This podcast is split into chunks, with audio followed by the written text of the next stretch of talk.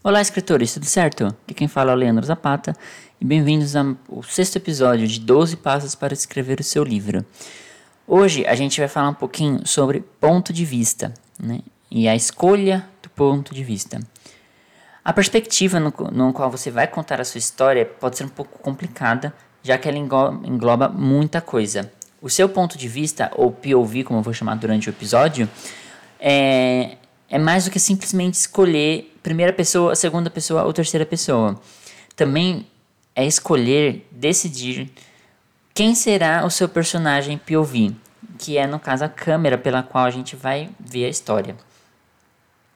A regra, a regra diz que o ideal é uma perspectiva por cena.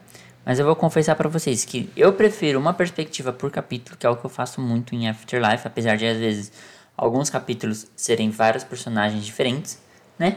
Mas o ideal é uma perspectiva por livro, que no caso, por exemplo, Harry Potter. Harry Potter é um exemplo magnífico disso, porque não só em terceira pessoa, como ele é visto pelo ponto de vista total do Harry do começo ao fim da história. É, exceções ali em alguns prólogos, é claro, mas 99% do livro, dos livros é pelo Harry. E é por isso que a gente gosta tanto dele, já que nós, como leitores, a gente vai experimentar a história pela perspectiva daquele personagem. Então, a ideia é que você também faça isso no seu livro. Importante, não pule para dentro da mente de outros personagens. Tá? O que o seu personagem POV, POV vê, escuta, toca, cheira, prova ou pensa é tudo que você pode comunicar para o seu leitor. E não pense que isso aqui está limitado só à primeira pessoa. Não, tem que limitar para a terceira pessoa também, tá? E já que a gente vai ter que limitar para uma pessoa só, sempre coloque na perspectiva daquele personagem que tem mais coisas a perder naquele momento. É... Bom, a primeira pessoa, ela facilita você a limitar essa perspectiva da sua história. Porém, quando você limita por uma razão, ou você, você limita a terceira pessoa, existe uma razão para isso ser popular, né? Então, é, tomar esse cuidado aí. Mas como você desenvolve um personagem sem mudar a perspectiva dele? Bom, leia Harry Potter, basicamente. Você vai ver como que funciona o desenvolvimento de personagens sem mudar as perspectivas.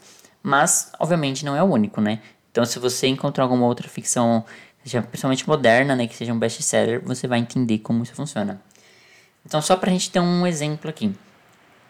O personagem principal, ele escuta o que outro personagem diz, lê em seu tom de voz e sua expressão e sua linguagem corporal e chega a uma conclusão sobre aquilo que está sendo dito.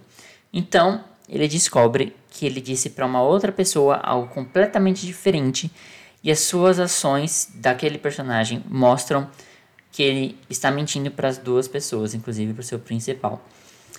É, essa ideia aqui, então, é só para vocês entenderem um conceito que é head hopping, né, que eu já falei bastante para os autores, que é uma coisa que não pode acontecer no seu livro com muita frequência, digamos assim. Não é péssimo em todas as leituras, eu já vi acontecer e se encaixou muito bem naquele momento.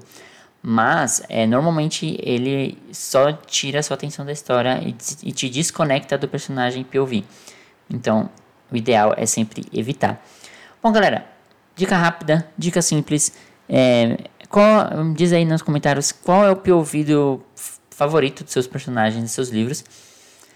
E deixem aí nos comentários ou me, com, ou me chamem no Instagram, arroba escritorzapata, pra gente falar um pouquinho sobre isso. Então, galera, obrigado a todo mundo. Um forte abraço. Nos vemos em breve.